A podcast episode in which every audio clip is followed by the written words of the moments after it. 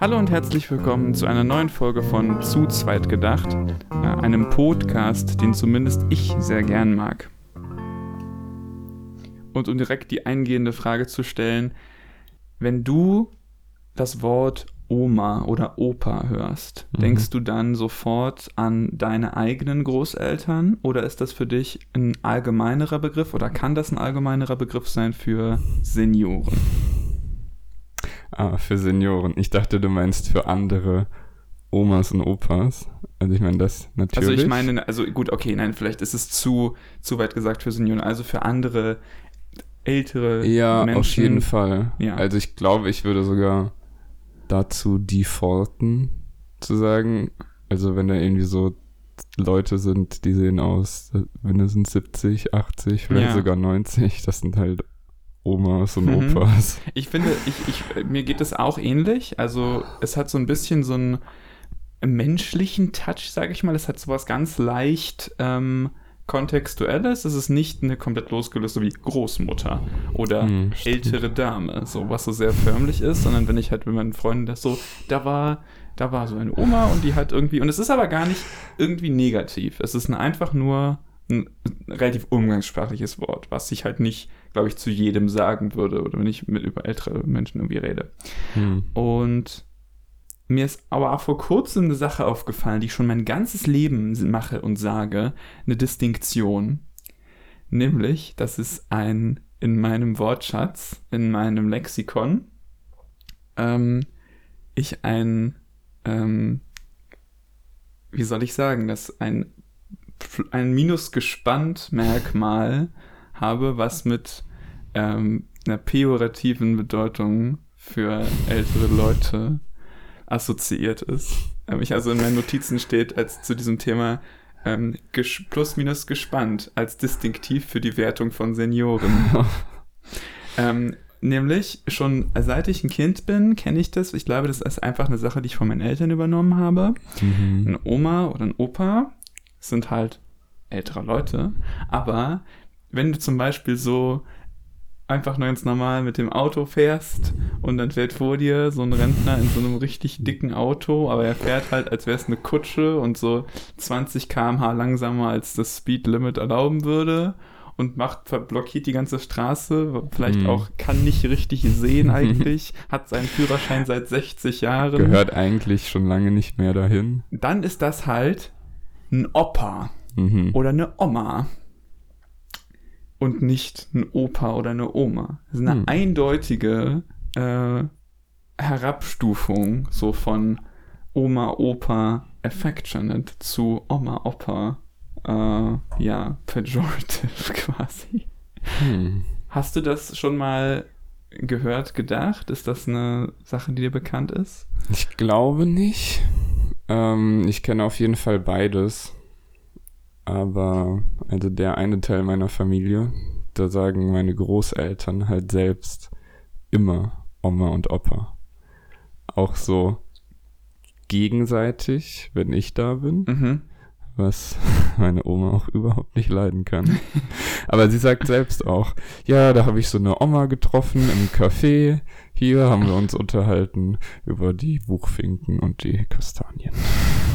Das ist interessant. Meine Großeltern finden, glaube ich, würden das, glaube ich, nicht machen. Die würden weder von sich selber noch von anderen, Hm. ähm, jetzt Rentnern, mit denen sie zu tun haben, so diese, solche Begriffe benutzen. Und es macht natürlich total Sinn, dass verschiedene Dialektbereiche irgendwie auch quasi das mit dem ungespannten Vokal als Standard Hm. haben einfach. Ja, ich meine, ich habe keine Ahnung, ob das vielleicht auch anders ist, wenn sie nicht mit mir reden. Mhm. Vielleicht haben sie das ja auch so total internalisiert mit dem Enkel, da ist es dann Oma und Opa.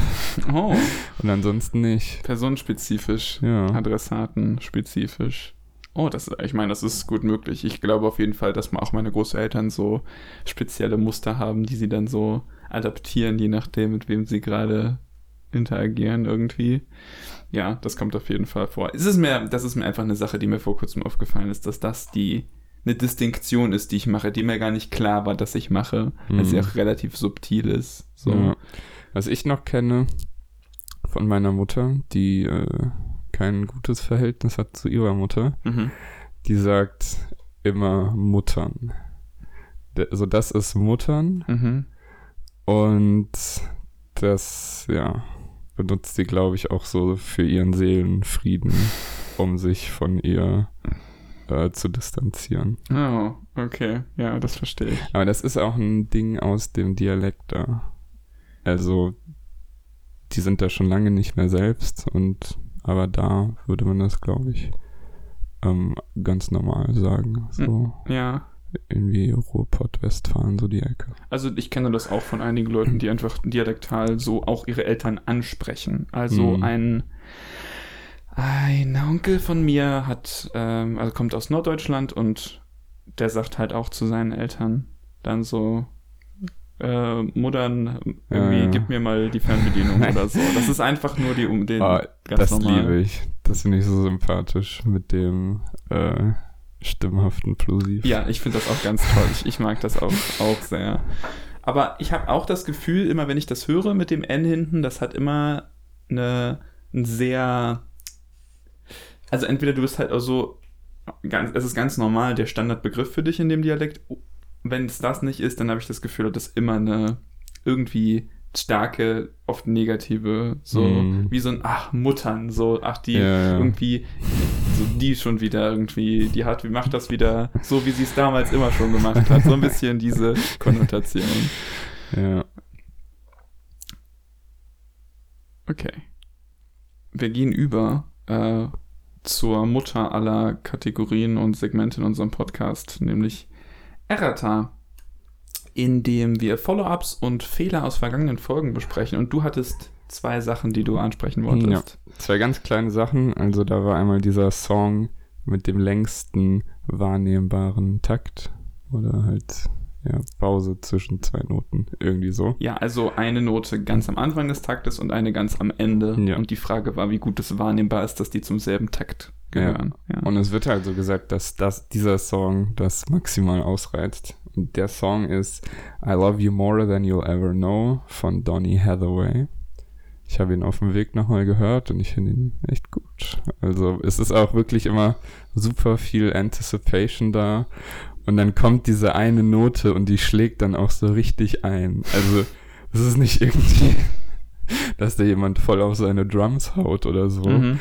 aber einfach, weil du dazwischen nur so diesen sehr sanften Ja. Gesang hast. Auf jeden Fall sehr cool. Das ist wie ein Jumpscare für die Ohren. Ja, Also, aber angenehm. aber angenehm. Also ich meine, normale Jumpscares sind ja auch meistens für die Ohren mit irgendwelchen Soundcues. Ja, Und ist das ein moderner Song oder ist der älter? äh, ja ich habe in die ähm, Beschreibung vom Yo- YouTube-Video geguckt. Ich habe Mhm. sonst nichts nachgeguckt und da stand ähm, Copyright 1990. Kann natürlich sein, dass okay. er schon früher aufgenommen wurde. Okay, aber, manchmal ist es ja so, gerade ähm, mit solchen speziellen, weiß ich nicht, irgendwie seltsam getimten Sachen, dass das dann auch schon richtig alt aus irgendwie aus den 60ern oder Ja. so ist. Aber ja, so Blues und Jazz, Ja, da gibt's genau. ja irgendwie zehn Cover pro Song öfter. ja, das ist richtig. Da gibt es ja meistens auch nicht den einen, einen Interpreten. Hm. Gut zu wissen. Ja. Und wir haben ja über Langstrecken Metathese geredet, letzte Folge. Okay, nochmal Sowas kurz. wie ja. Löffelreime. Oh, ja. Nein, nein, nein, nein, bitte, du, du erklärst schon. Äh, Okay. Ähm, und mir ist dann ein paar Tage später was passiert, was ich auch wieder so unglaublich fand. Ich wollte einfach nur irgendeinen Nonsens zu meiner Freundin sagen. Und dann habe ich gesagt, wir haben den Sauerkraftsaut vergessen. oh, das fällt richtig schwer zu, zu parsen, Alter. Musst du richtig lange überlegen jetzt. Hm, Aber du hast das auch, das ist einfach in dem Moment so passiert. ja. Du wolltest schon das, du wolltest schon Sauerkrautsaft sagen. Ja. Als Quatschwort in dem Mhm. Kontext, aber es ist tatsächlich was, ich nenne es mal Ungrammatisches rausgekommen. Ja. Ich war auch ein bisschen überrascht, dass ich nicht irgendwie automatisch bei Sauerkraft aufgehört habe. Also eine Contraction, die irgendwie semantisch Sinn macht. Aber dann bin ich doch den ganzen Weg nach Sauerkraftsaut gegangen. Oh mein Gott, das ist wirklich, das ist wirklich eine tolle, eine tolle Verbindung. Ich glaube, das ist dann häufig so, wenn man schon mitten in dem Wort ist, dann ist es zu. Man, man hört nicht auf. Das passiert Mhm. einfach nicht. Auch wenn man es schon währenddessen merkt. So Mhm. schnell ist das Gehirn einfach nicht. Sauerkraft klingt halt wie so ein. Das ist wieder eine, ein, äh, weiterer Eintrag auf dieser Liste, die wir anfangen können mit irgendwie tollen Nachnamen für Figuren aus Kinderbüchern oder so. Vielleicht ist es auch eine Liste, die ich mir so privat geführt habe, aber manchmal Mhm. stöße ich auf Sachen. Ich weiß nicht, ob ich das schon mal im Podcast ähm, äh, gesagt habe, aber das ist wirklich eine, eine Sache, die mir richtig oft vorkommt, wenn man irgendwelche so Nonsens-Sachen oder Halb-Nonsens-Sachen durcheinander wirft.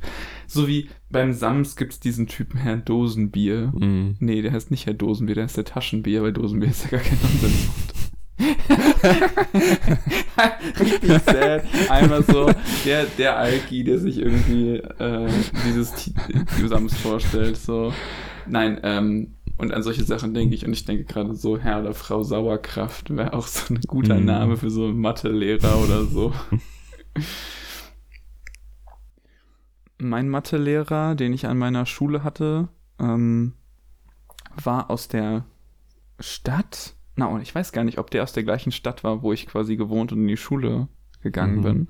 Aber mir ist in, in, zu diesem Thema mit dem, wo jemand herkommt und wo jemand dann tatsächlich wohnt, vor kurzem was sehr Lustiges passiert. Mhm. Ähm, als ein Bekannter, der zu Besuch war, D, Grüße gehen raus, einen sehr interessanten Satz gesagt hat, der total richtig war, den ich auf Anhieb perfekt interpretieren konnte, als das, was er meinte, den ich auch niemals sagen würde, haha, komischer Satz. Mhm. Aber mir ist dann aufgefallen, was für Variationen es da geben kann, wie man, wie man das ausdrückt, was er ausdrücken wollte.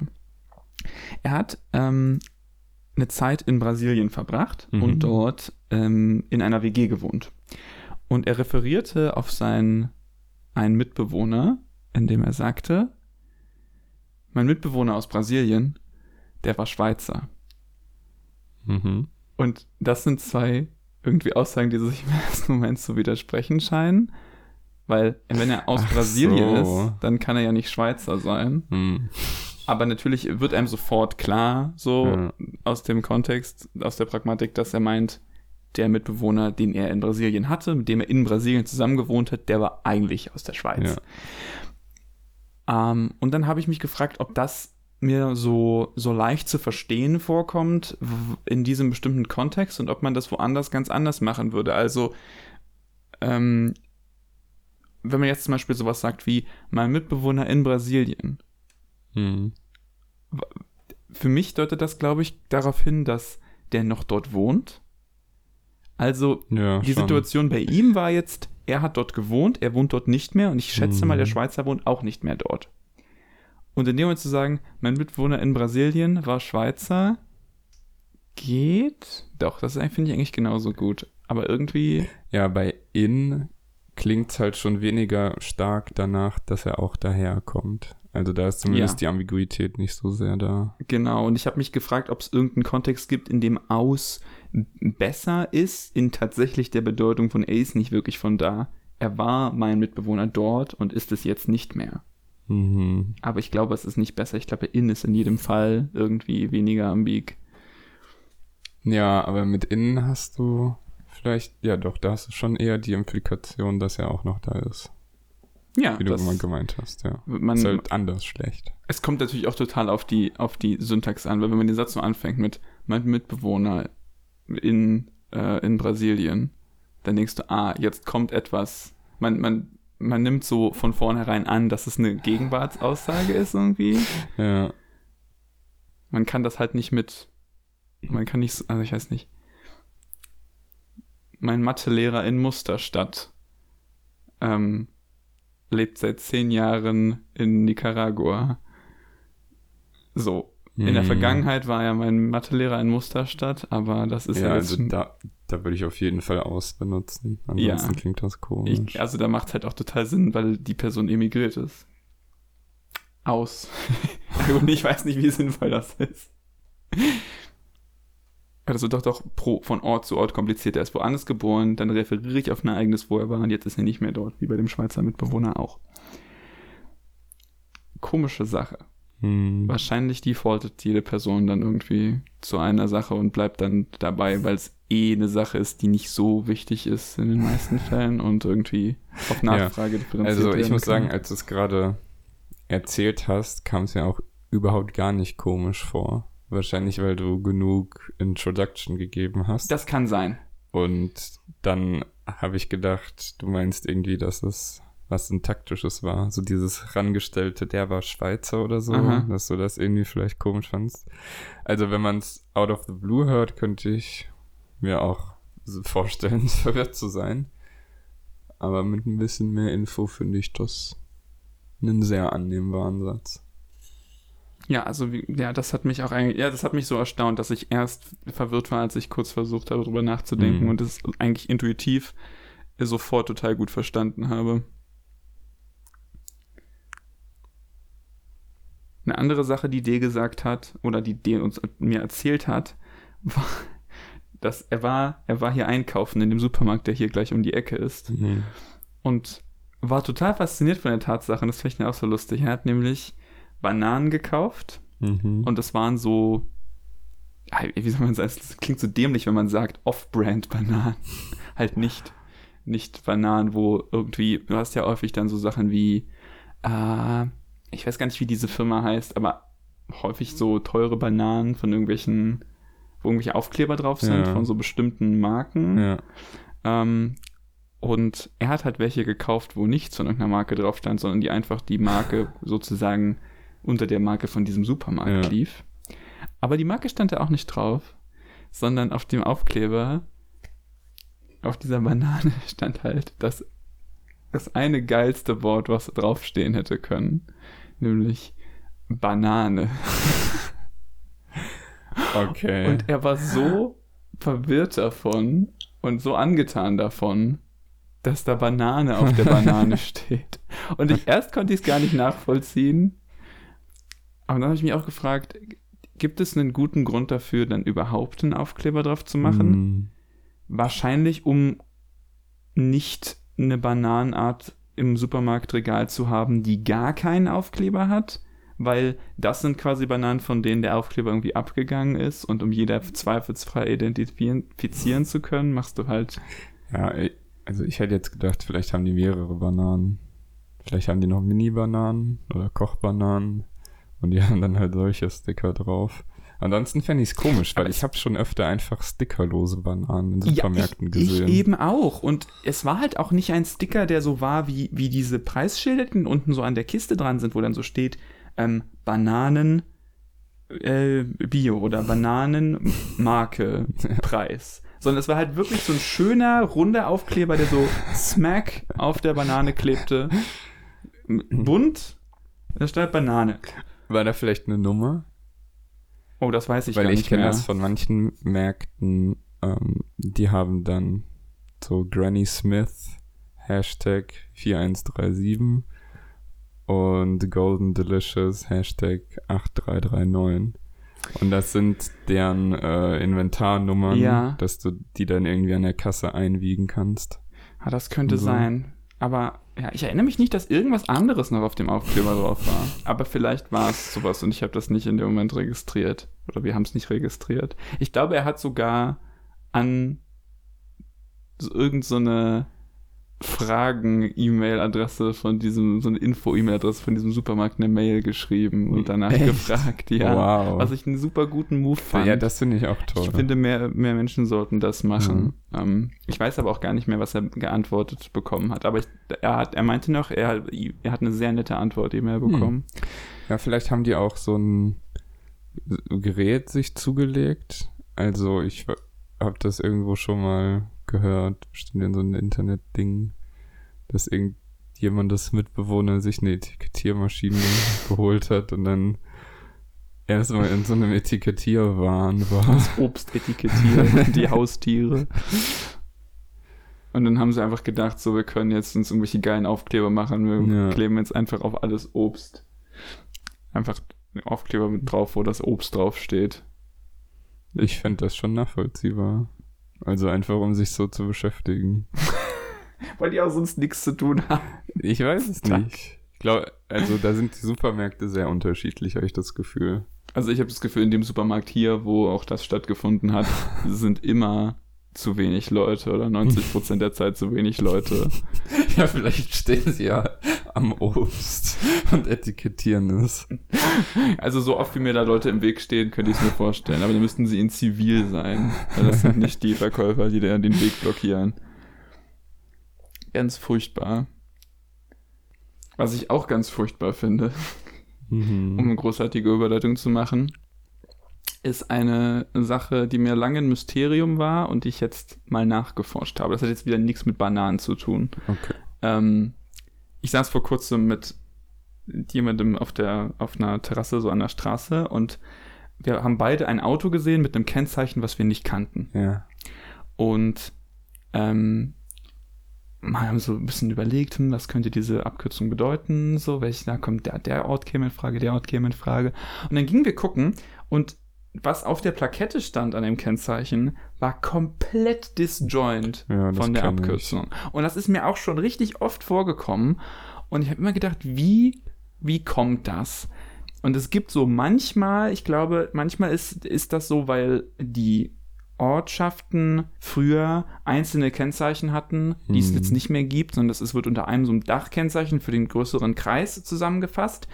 Und es gibt dann aber so Novelty-Kennzeichen. Du kannst dir quasi gegen den Aufpreis eine kaufen, die das Kürzel noch von diesem Ort hat. ja. Aber die Plakette ist natürlich dieselbe. Deshalb gibt es da Differenzen. Aber es gibt das apparently auch richtig oft, ähm, wenn, ach Gott, wenn es Diskrepanzen gibt zwischen administrativen Sitzen von irgendwelchen Meldestellen Mhm. und äh, namengebenden Städten.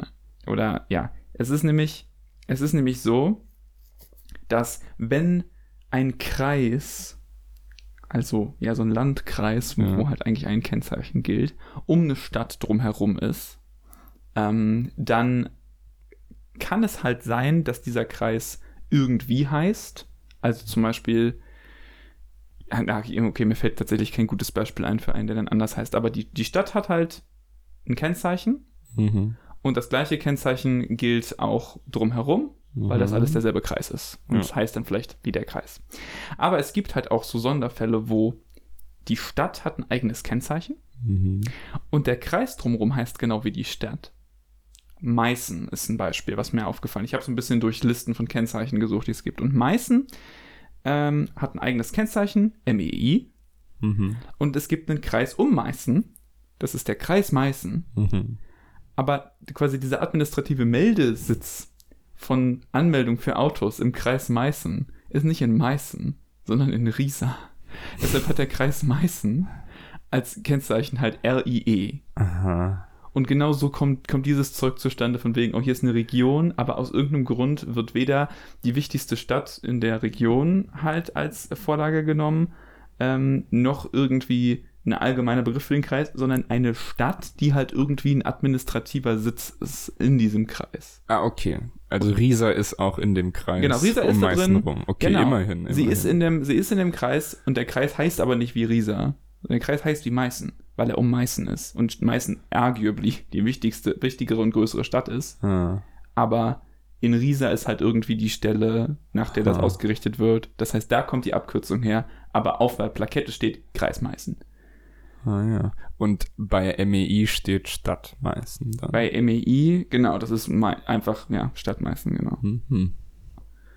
Und in dem Zuge habe ich mir dann überlegt, ähm, könnte man nicht, ich will, so, könnte man nicht irgendwie dieses System so ein bisschen overhaulen? Gar nicht im Sinne von, oh, wir sind irgendwie Kreise und Städte eingeteilt, so das ist eine Mhm. Can of Worms, die ich nicht aufmachen will in Deutschland. Ganz furchtbar, riesiges Durcheinander. Aber nur die Frage, wenn man eigentlich, okay, das hat eigentlich gar nichts mit dieser Verwirrung zu tun, die ich gerade geschildert habe.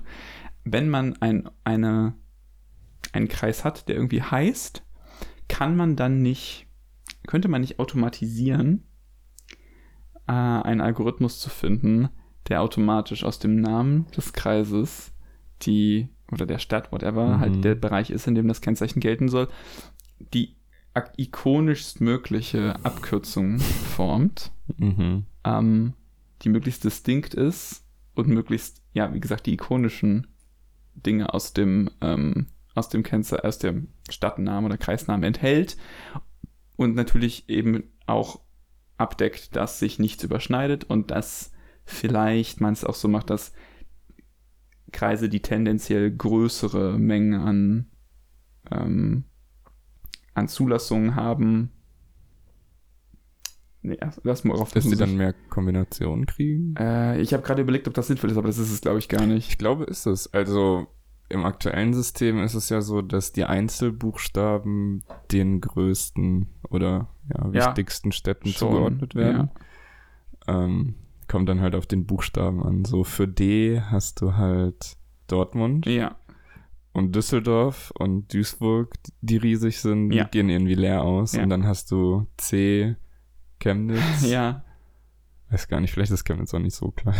Aber, Naja, es ist. aber ist, glaube ich, im Gegensatz zu Dortmund eine ganz andere Ja, Nummer. ja, ja, ja, natürlich. Ähm, und du hättest dann ja theoretisch mehr Platz für Zahlen mit weniger Buchstaben. Aber es gibt ja auch unterschiedlich lange Kennzeichen und so. Von dem her weiß ich nicht, ob es Ja. wirklich einen Unterschied macht. Wahrscheinlich nicht so sehr. Aber, es, aber was du sagst, ist halt auch, das ist wirklich auch so ein Punkt. Einzel, Einzelbuchstaben sind halt eine blöd, also eine, eine Sache, wo man die Diskrepanz ganz doll sieht zwischen. Es gibt viele Städte, die mit D oder F anfangen Mhm. oder so oder mit E. Und da muss man sich ein, einschränken. So eine kann halt, es kann halt nur eine geben, die den Mhm. einen Buchstaben hat. Aber Q. Die einzige Stadt, die mir einfällt mit Q in Deutschland, ist halt Quedlinburg. Und Querfurt. Oh, kenn ich. Querfoot gibt's auch noch. Okay. Und da hast du dann viel weniger so Competition. Ja. Ähm, das heißt, es ist viel leichter, auch als Aber ich glaube, es gibt keinen Q, oder? Das habe ich, also es, es gibt bestimmt, also nicht ein einzelnes Q, nee, das genau, könnte kein sein. einzelnes Q. Aber das ist halt, könnte es. es könnte es, aber ich wette, weder Quedlinburg noch Querfurt sind groß genug, um das irgendwie zu warranten. Und das finde ich so interessant, quasi, dass das so eine wichtige, ikonische Entscheidung ist, zu sagen, okay, wir beschränken uns darauf, mehrere Buchstaben für diese Städte zu machen. Nicht, weil es Mhm. nicht geht, von der Verteilung her, sondern weil Einzelbuchstaben so stark mit richtig großen, wichtigen Ja. Städten verbunden sind. Ähm, ja, und mehrere Male habe ich jetzt schon gedacht, Mensch, könnte, hätte man nicht aus diesem Ortsnamen irgendwie eine andere, eine andere äh, Kombination von, von Buchstaben rausnehmen können, die das ikonischer repräsentiert, weil also zum Beispiel sowas wie Umlaute Mhm. oder so haben vielleicht nicht super viele, ähm, nicht super viele Städte oder sie haben eine bestimmte Kombination, die total salient ist. So, ich finde zum Beispiel Böblingen Mhm. sollte als Kennzeichen Böb haben. Ja, Das ist mit Abstand das ikonischste an diesem Namen. aber es ist BB, oder? ich glaube, es ist BB. Ähm, Gibt es überhaupt Umlaute in den Dingern? Ich meine schon. ja, ja, ja, ja, ja. Ich glaube zum Beispiel Fürth hat FÜ, aber da Mm, kann ich ja, mich irren. Doch, ich meine auch. Also, also die gibt es Oder definitiv. Füssen, ich weiß nicht. Vielleicht ist es auch es gibt Füssen. definitiv Umlaute. Ähm, und irgendwie dieses ganze System zu überholen, dass man anstatt Kreis Meißen mit Risa abkürzt, dass man halt irgendwie was irgendwie, dass, dass man dann eine Klasse halt von Kennzeichen hat, die irgendwie K und dann etwas anderes haben für Kreis. Hm. Ja, so wie mit E zum Beispiel. Da Oh, hat man ja auch was gemacht, dass Oh, ich- das E hinter den Zahlen Daran habe ich gar nicht gedacht, dass man tatsächlich eine eigene Art von Kennzeichnung. Ich meinte einfach nur, dass das Kürzel halt ein K hat vorne.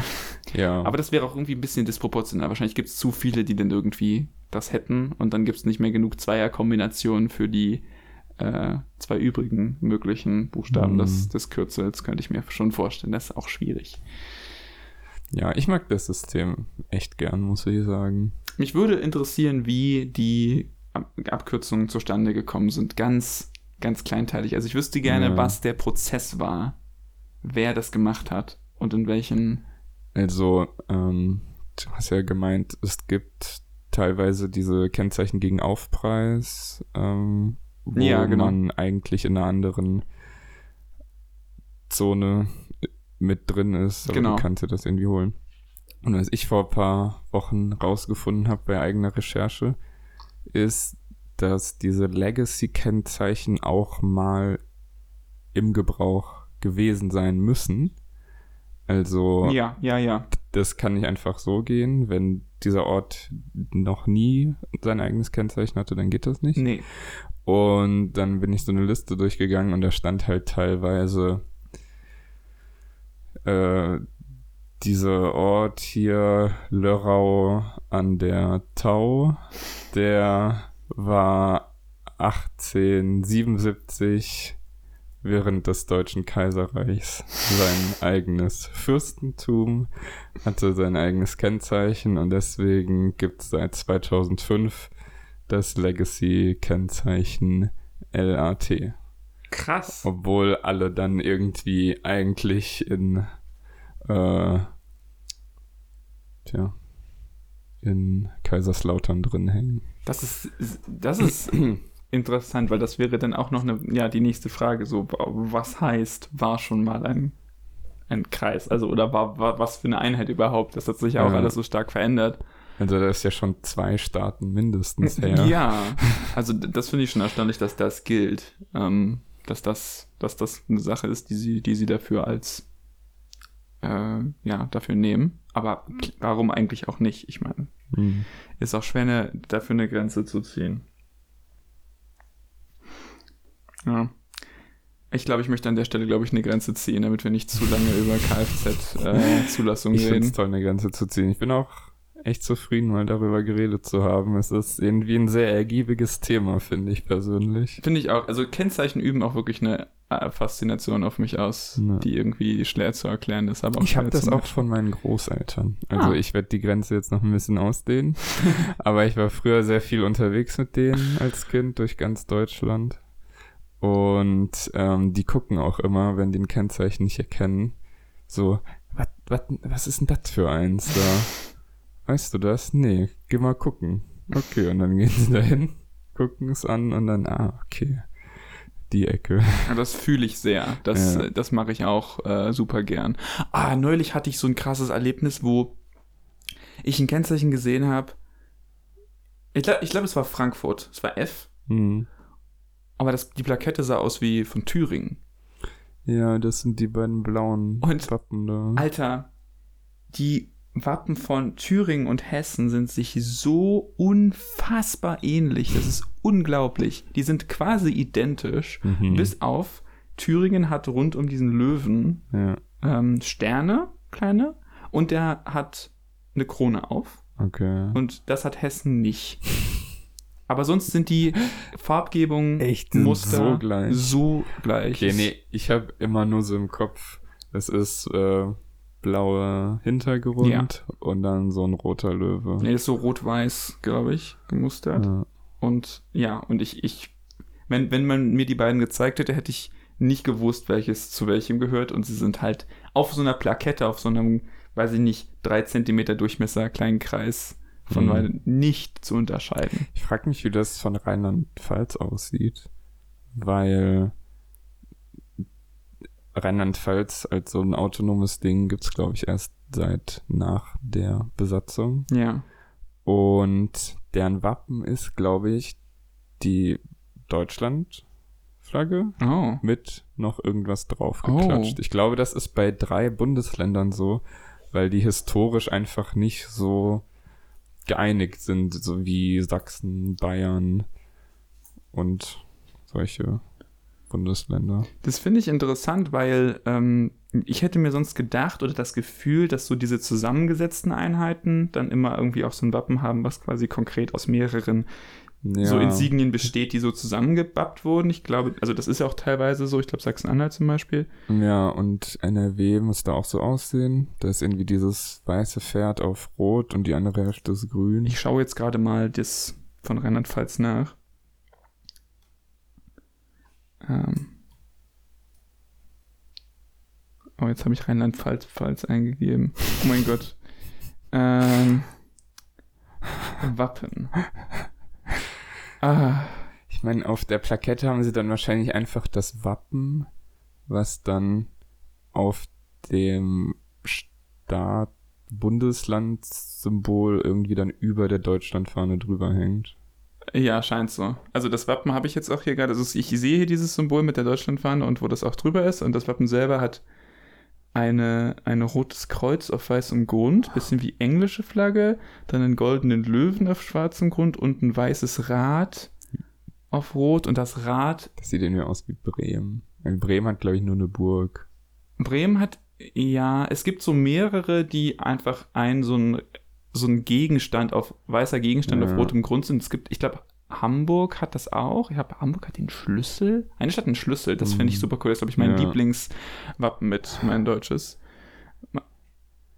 Wow. Wow, was war das? Mein Lieblingswappen mit mein deutsches. Das klingt wie ein Volkslied. Ähm, und dieses Rad gefällt mir gut und ich kenne dieses Rad auch irgendwoher. Das, ja. Ah, keine Ahnung.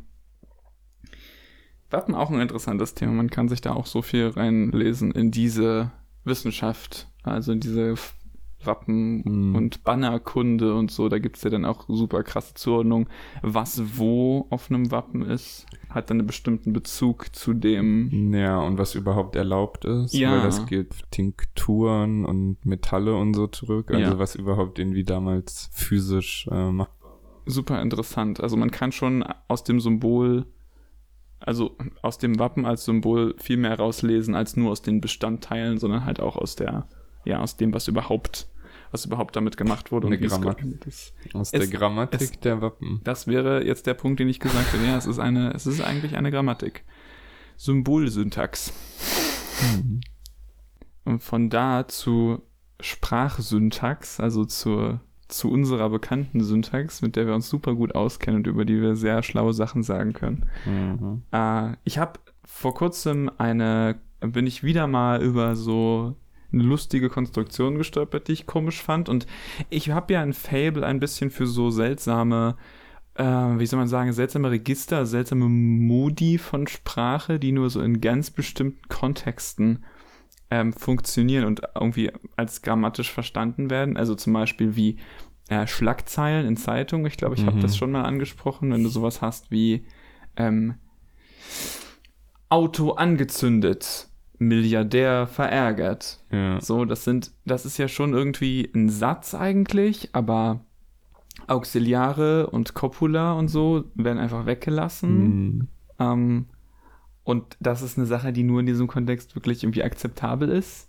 für, für, wenn man das liest oder hört. Und ich nehme an, dass es irgendwie daherkommt, dass man früher dann irgendwie Platz gespart ja, ja. hat oder so, ähm, als das typografisch noch irgendwie wichtiger war.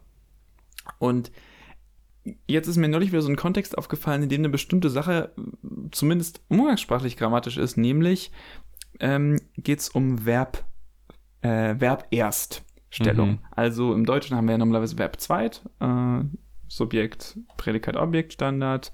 Zum Beispiel, wenn du so einen hast, Satz hast wie sie mag Kuchen, dann kannst du aber daraus eine Frage machen, indem du Verb Voranstellung machst und mhm. sagst, mag sie Kuchen.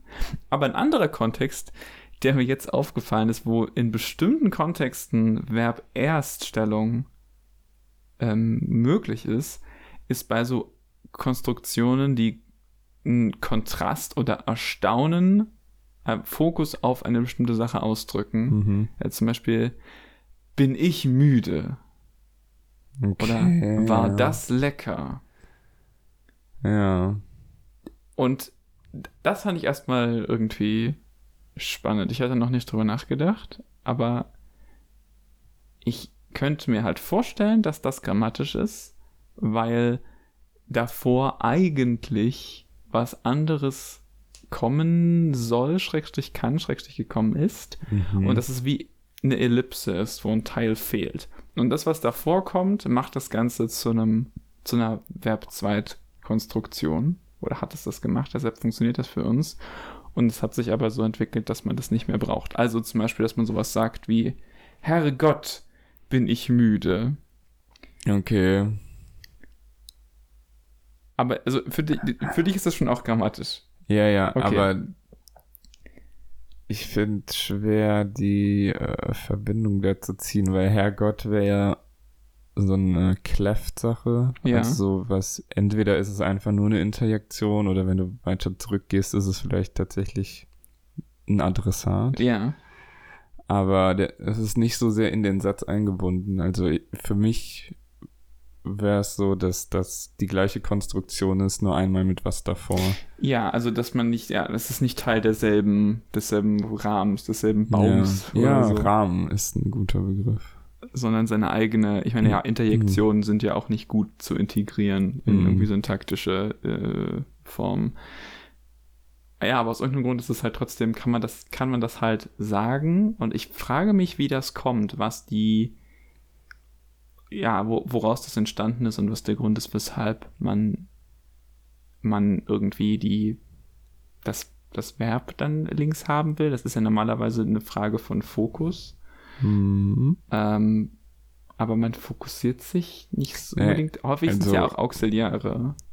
Ja, ich habe mich gerade gefragt, ob das überhaupt ähm, vielleicht nur mit Copula geht, weil du, deine Beispiele waren, bin ich müde und war das lecker. Mhm. Ähm, als du von, von den Zeitungsartikeln geredet hast, dachte ich mir, okay, angezündet hat er das Auto, geht auch, ist aber semantisch auch wieder anders. Und Ja. das ist auch nur so eine semi-finite Form. Ähm, ja. Äh, Also für mich ist tatsächlich ein sehr salientes Beispiel für das mit dem Verb erst, was nicht eine Copula ist. Geht das schwer?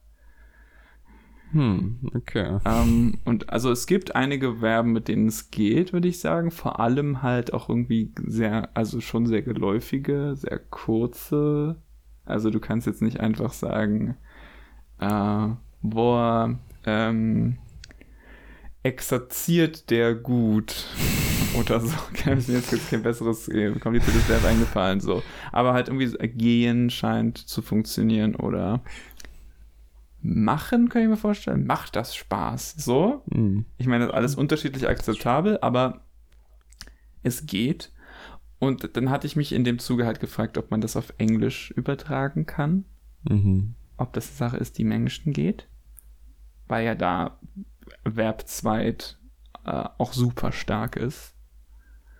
Ähm, Hm. und ich komm, als Nicht-Muttersprachler bin ich auf keinen kein klares irgendwie, bin ich mir sehr unsicher, was das angeht. Ich habe auch eine Muttersprachlerin angeschrieben, die ich Mhm. kenne, und sie hat mir leider noch nicht geantwortet. Ich kann es mir nicht vorstellen, aber ja, wer weiß. Mir kommt es eben davor, als wäre es noch viel mehr abhängig von etwas, was davor kommt, auch wenn es wieder nur eine Interjektion ist. Ja, ich muss sagen, bei deinem geht das schwer Ja. Beispiel oder was es war, das kommt mir auch sehr viel weniger gut vor, wenn du nicht sagst, Mann, geht das schwer. ja. Also vielleicht hängt das tatsächlich damit zusammen, ob man Irgendwas- da noch so einen Einschub hat oder nicht. Ja, und auf Englisch ist es ist für mein Gefühl das noch viel stärker. Es kann sein, dass es insgesamt sehr viel weniger akzeptabel ist auf Englisch. Aber so, ich könnte mir schon sowas vorstellen wie Man, am I tired? Hm, Oder Man, stimmt. is he annoying?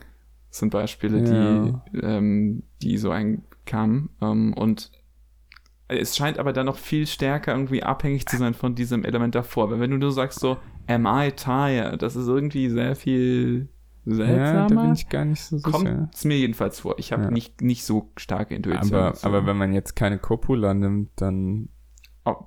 ist es sehr schwierig. ja, äh, also da ist mir auch nichts, nichts Boiled that hot. Oh mein Gott, das erinnert mich an was an noch ein ganz anderes Thema, Alter. Erzähl. Vor kurzem habe ich mich mit meinem ähm, Freund M, der auch äh, Anglistik, also der Anglistik studiert, unterhalten über Verben, Verben des Kochens. Oh, cool. Ähm, und wie das zwischen Englisch und Deutsch unterschiedlich äh, ist. Wir sind nämlich beide so ein bisschen, haben so ein bisschen die Guilty Pleasure, dass wir auf YouTube uns gerne diese so Sachen aus von ähm, ähm, Gordon Ramsays Ja. Kitchen Nightmares angucken, Ja. was sehr lustig ist. Ähm, aber halt auch einfach gerne ähm, Kochvideos gucken und wenn man halt Videos von Gordon Ramsay oder einfach von jemandem, der halt auf Englisch Kochvideos macht, dann stößt man häufig auf so Konstruktionen wie äh, bring it to a boy oder bring it to a bear simmer. Und das ist, dann ist uns aufgefallen, dass es so krass Oh. nominal ist mit, Ja. mit diesen Vorgängen. Ähm, und das dann halt irgendwie auf Deutsch, dann irgendwie, bringen sie es zu einem leichten Köchel. Und äh, ja, wenn, wenn, wenn sie einen Brodel haben, ist es gut. Ein Brodel. Ja, Cool. ja und ich, ich mag das auch sehr, gerade auch weil die L-Endung ja so schön äh, auch nominal wirkt auf Deutsch. Hm, stimmt. so wie Diminutiv. Ähm, und man könnte überlegen, ob diese, diese nominalen Geschichten im Englischen irgendwie korrelieren mit statischen Sachen, weil das ist ja dann so eine, du bringst es zum Status köchelnd, you bring it to a Echt? Ich hätte und dann hast du quasi diesen Vorgang, es ist nicht so, es ist sehr, ähm, ja, sehr durative. Ah, okay. Ich. hätte jetzt eigentlich das nur so äh, gelesen als bring es zu dem Punkt. Mhm. Und was danach kommt, ist erstmal nicht so das Relevanteste, sondern dass man da ankommt.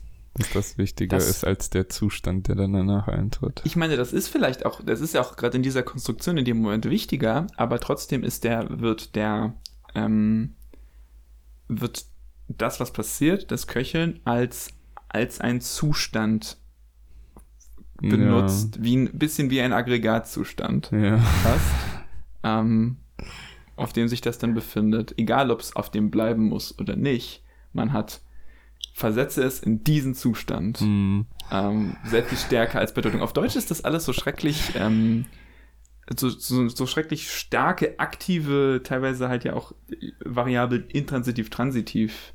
Ähm, Zum Beispiel. na, kochen, Ja. ähm, ähm, braten, das sind Er alles kocht, er Sachen. Sachen, der Fisch brät, Ja. er brät den Fisch. Ah, okay. Ähm, ob das inquativ oder, oder halt transitiv ist, ist total, also nicht markiert oder halt so Mhm. einfach nur Variationen desselben Verbs und das alles sind so, das alles fühlt sich, finde ich, immer so doll, ah, da so machen, jetzt hier Koch und, und irgendwie so nach, nach Action an die ganze Wie Zeit. Wie sagt man denn überhaupt bring it to a boil? Also, ah, man, das finde ich auch eine Erhitz interessante. es, verdampf es. Ich meine, naja, also bring es Bring's zum, zum Kochen. Kochen. Okay, das Man, ist halt es gibt diesen Begriff von näher Aufkochen, Hm. aber das verbringe ich, verbinde ich, verbringe ich, das verbinde ich auch ganz stark mit ähm, nur einem kurzen Ding, so Pudding Hm. zum Beispiel, den muss man Ja, aufkochen. So, der stimmt. kocht kurz Ja. und dann aber auch wieder auf. So, es ist nicht eine Sache, die du, wenn du aufkochen ist nicht gleichbedeutend mit zum Kochen bringen. ja. Sondern da muss man, man muss scheinbar sagen, zum Kochen bringen. Eigentlich komisch. Aber das ist ja dann wie im Englischen in diesem Fall.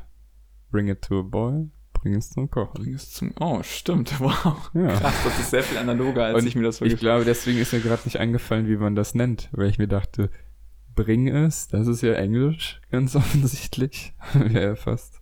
Ja. Ah.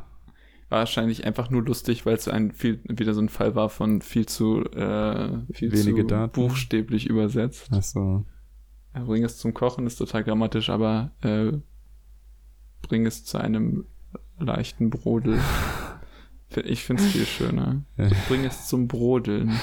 Es gibt halt leider auch nur so Kochen und Köcheln in dem Zusammenhang irgendwie, was man zumindest alltäglich benutzt und auf Englisch höre ich immer so viel. Das ist dann Boil und äh, Simmer Sizzling? und ja gut, Sizzling ist auch Sizzling eher so ein mit Braten. Fett, ja. Ja, mir fallen auch leider keine weiteren Orte ein, aber ich habe, äh, es gibt so viele schöne, irgendwie unterschiedliche Abstufungen von wie viel Energie gerade reingeht in den Topf. Mhm, ja. Ich mag auch diesen Begriff im Bear Simmer so gerne. So, es ist eine, ein, ein, ein, es ist gerade so, so, es ist so, dass es gerade dieses, dass es gerade kocht, dass gerade diese Temperatur hat, wo es so ein bisschen, aber nur, aber gerade so nicht mehr, nicht mehr Energie. Das ist auch eine Zubereitungsart, die ich sehr schätze. Lang bei kleiner Hitze. Hm. Das, äh, das ist was Gutes. Ja, interessant. Habe ich nie intensiv drüber nachgedacht. Ja, ich, ich wahrscheinlich immer nebenbei, keine Ahnung. Ich habe so viel, ich konsumiere so viel Koch-Content. Hm. Den habe ich schon lange nicht mehr. Also Gordon Ramsay habe ich auch einige Sachen gern geguckt. Mir ist Gordon Ramsay auch inzwischen leider irgendwie relativ unsympathisch, aber Hm. seine, so halt die Videos sind, also so diese bescheuerten Reality-Show-Sachen, der halt wirklich einfach nur komplettes Chaos ist, sind extrem unterhaltsam, so als Gesamtkonzept. Ja. Mag das. Sehr ikonische Sachen. Ja, extrem. It's Raw.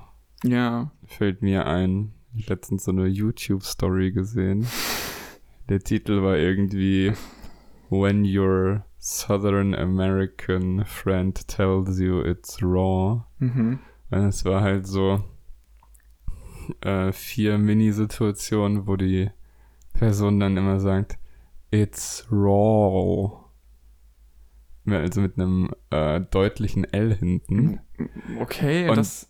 Das, ich wusste nicht, dass das existiert. Und das hat mich dann voll erinnert, als wir über Linking R Mhm. geredet Ja, haben, was ja, ja auch immer äh, hinter ähm, tiefen Vokalen kam. Ja. Und die Beispielsätze, bei denen war es, glaube ich, nie zwischen Wörtern. Also, ähm, da das aber ja kein natürlich sprachliches Beispiel war, sondern jemand, der jemanden mit diesem Phänomen imitiert, kann es halt sehr gut sein, dass er den Kontext einfach nicht richtig reproduziert hat. Und dass dieses Roll ja vielleicht tatsächlich da entsteht, Mhm. intervokalisch, wie das Linking R, weil im Süden der USA, ich glaube, da sind halt auch viele äh, aus dem südlichen britischen Raum so Ah. früher ausgewandert. Okay, ja. Bin ich mir nicht ganz sicher. Also auf jeden Fall interessant.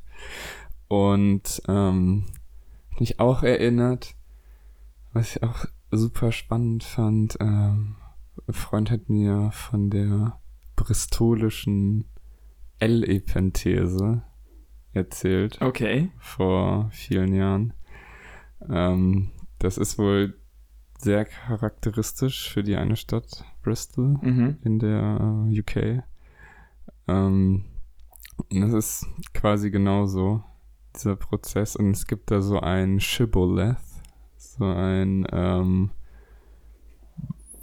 charakterisierendes Wort Mhm. für dieses Phänomen. So wie dieses äh, schweizerische Krukri, Schechtli, ich weiß nicht mehr, wie es Ja. heißt. Ähm, auf jeden Fall ist es Tinal Turnal. Die berühmte Sängerin und Schauspielerin oder so. Hey, Alter.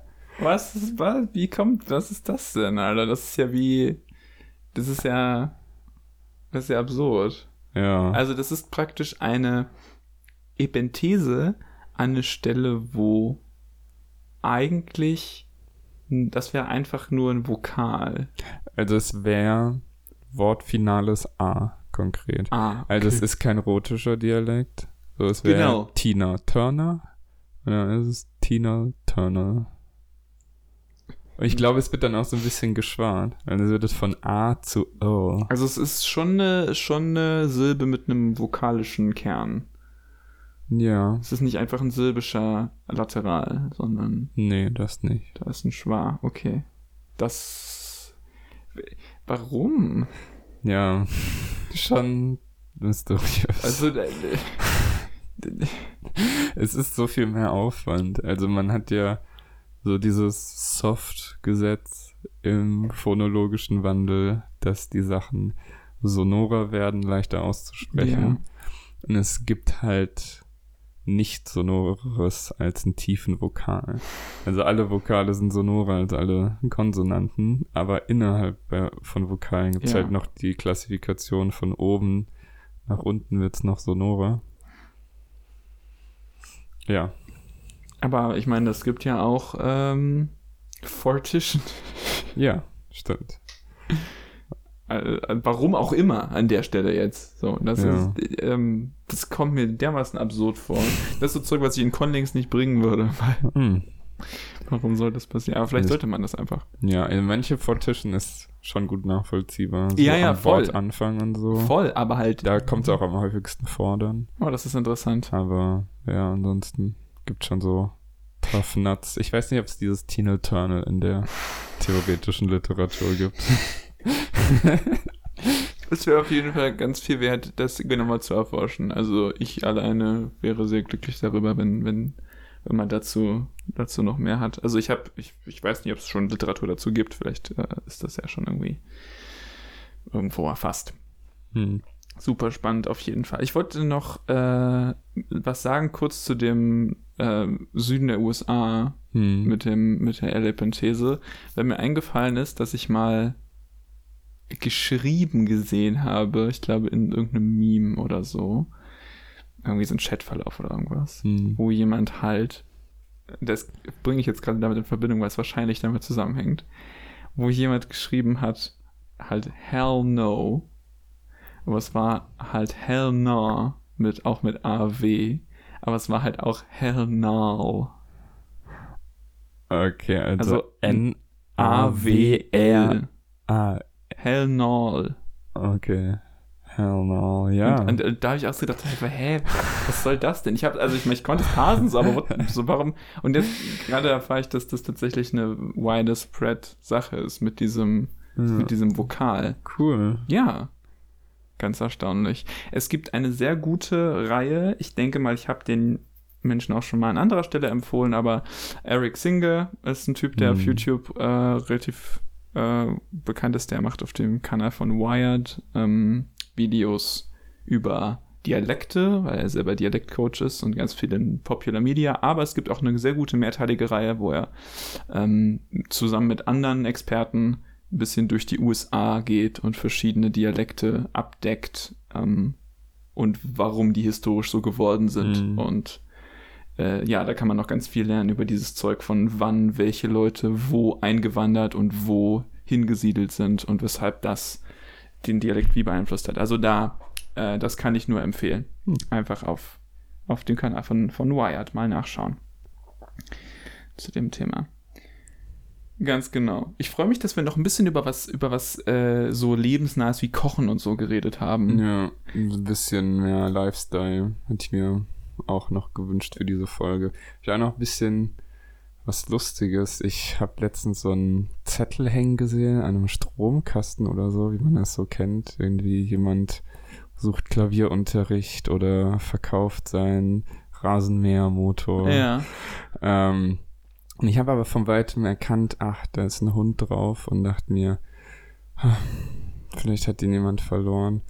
Vielleicht muss ihn jemand verkaufen. Haben jetzt sicher so viele Leute Haustiere leichtsinnig Ja. angeleiert während der Pandemie, aber je näher ich kam, musste ich feststellen, es war ein Bild von einer Frau, die Yoga macht. deshalb, weißt du, und deshalb heißt die Position auch. Ja, Der Hund. der herunterschauende Hund. Ja. Das habe ich nämlich nie so nachvollziehen können und jetzt habe ich mich irgendwie sehr ertappt gefühlt, dass das tatsächlich so wirkt auf mich. Also es wurden auch Yoga-Stunden beworben. Ähm, ich glaube, es war, ich hoffe, es ist eine sehr erfolgreiche Werbekampagne, weil irgendwie hat es mich sehr glücklich gemacht. Aber also, dazu habe ich zwei Gedanken. So, das eine ist erstmal, ja, es ist auf jeden Fall, es ist die perfekte, wäre die perfekte Werbung, wenn du so, ähm, du könntest von weitem so in richtig großer Font schreiben, so, ähm, haben Sie diesen Hund gesehen? Und dann, wenn du näher kommst, ist einfach so ein Bild von jemandem, der die Übung macht. Und dann so, der herunterschauende Hund. Jetzt auch in Ihrer Stadt, in der Müllerstraße 5. Kommen Sie, rufen Sie an. Also, das, das finde ich schon eine gute Idee. Und, ähm, oh Mist, den zweiten Gedanken habe ich jetzt, habe ich jetzt verloren. Ah, schade, egal. Aber ich liebe auch ganz allgemein die Kultur von Zettel aufhängen Hm. und solche Sachen zu bewerben. Ich finde das Herz allerliebst. Ich sehe das auch immer in dem Supermarkt, wo ich bin, wenn so Leute sich anbieten, irgendwie zu so Kindertagesbetreuung oder so. Ja. Hier, ich suche, ich suche ein Fahrrad. Ich finde das immer ganz lustig, weil es gibt dann da so vorgefertigte Zettel, wo du draufschreiben kannst und dann Mhm. kannst du oben ankreuzen, ich suche oder ich verkaufe. Ja. Und meistens kann man, ich habe so ein bisschen angefangen, Spielchen für mich daraus zu machen. Ich lese nur den Text und gucke nicht auf dieses angekreuzte Feld und versuche zu, zu deduzieren, was, was angekreuzt ist. Weil häufig sind, also du kannst halt aus der Spezifizität eigentlich immer ablesen. Mhm. Weil je spezifischer ist, desto wahrscheinlicher ist es, dass die Person das halt verkauft. Ja. Aber ich hatte es halt auch schon einmal oder zweimal, dass Leute halt so eine super genaue Beschreibung von einem Fahrrad oder von einem, ich glaube, es war ein Moped, ähm, hingeschrieben haben. Irgendwie von dem Jahr irgendwie Hm. diese Version, das und das. Ich aber glaube, halt, das habe ich gesehen für Simpsons, wo ich Oh, das ja. halt auch verstehen kann wegen der Modularität. ja, genau. Also ich glaube, sonst ist kein Fahrzeug so gut äh, nachrüstbar. Äh, schwerlich, ja. Also äh, für die Leute, die das nicht wissen, Simson waren so, sind so ähm, DDR-Mopeds gewesen, sind, sind sie, die gibt's immer noch, weil die auch relativ langlebig sind tatsächlich, erstaunlicherweise. Und ähm, das Coole ist an denen, dass die halt so, so modular sind, wie verschiedene Startups, glaube ich, gerade versuchen, Elektroteile zu machen. Ja. Ähm, also das Fairphone oder so gibt es ja, wo du da so einzelne Teile ausbauen kannst und wechselnd reparieren kannst, was mit vielen Geräten heutzutage nicht mehr möglich ist. Hm. Auch mit Autos und Motorrädern heutzutage nicht mehr so Ja. gut möglich ist. Und das Geile an der Simson war halt, ist halt, manchmal höre ich immer noch ihre Stimme, ähm, ist halt, dass nicht nur du die Teile wunderbar auseinanderbauen und austauschen kannst, sondern dass von den verschiedenen Simson-Modellen, da gab es dann so, ich weiß nicht, so, ich schätze mal so sechs, sieben, acht Modelle, die so Mhm. grob, grob unterschiedliche ja, äh, Zwecke hatten. Manche waren geländegängiger, manche waren mehr für Transport ausgelegt. Ähm, aber auch zwischen denen war das Zeug halt kompatibel. So der Vergaser war immer der gleiche.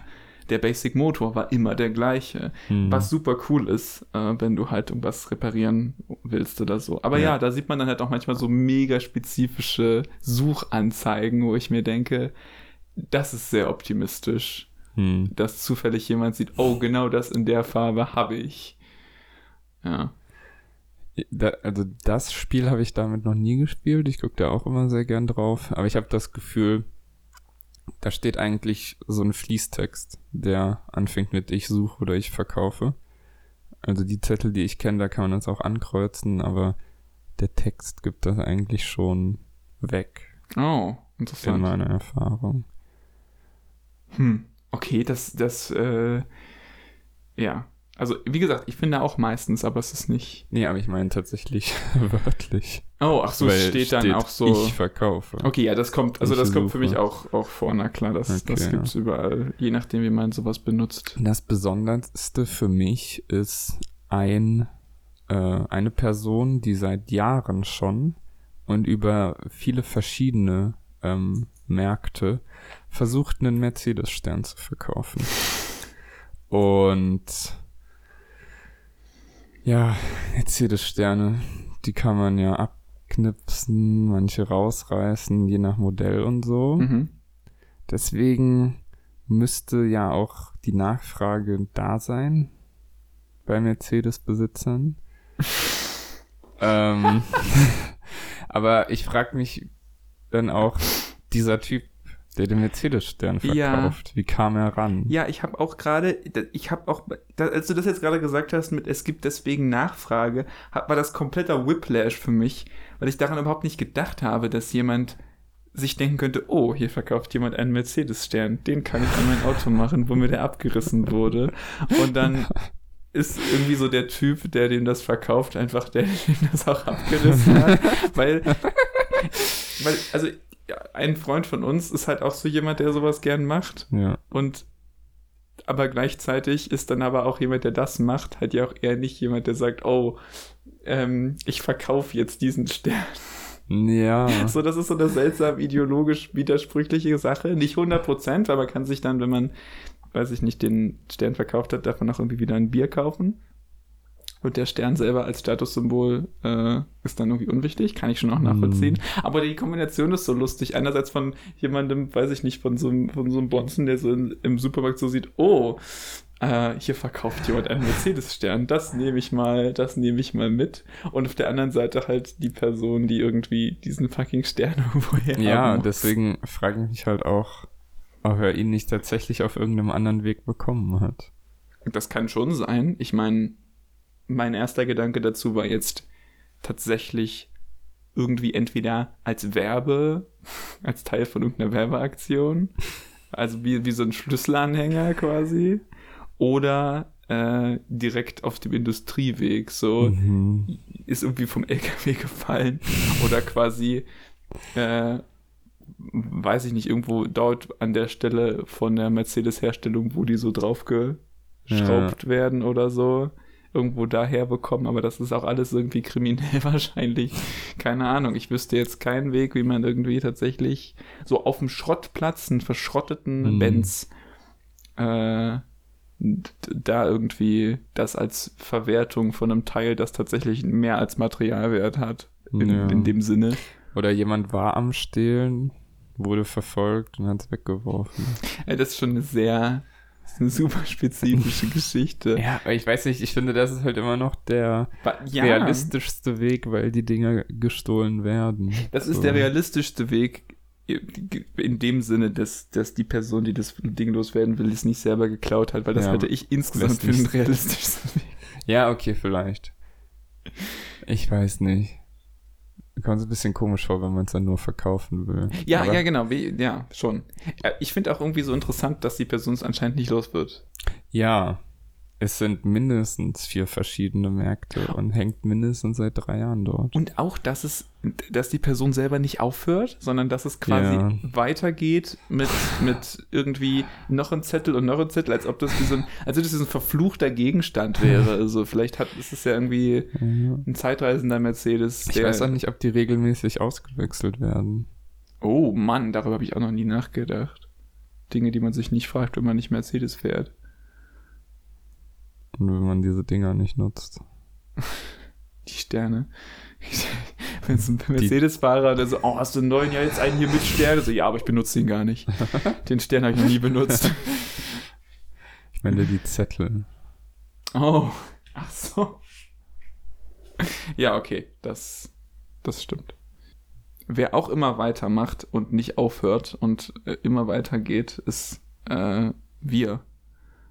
Es geht nämlich auf jeden Fall nächsten Monat weiter mit unserem Podcast. Aber jetzt geht's nicht weiter.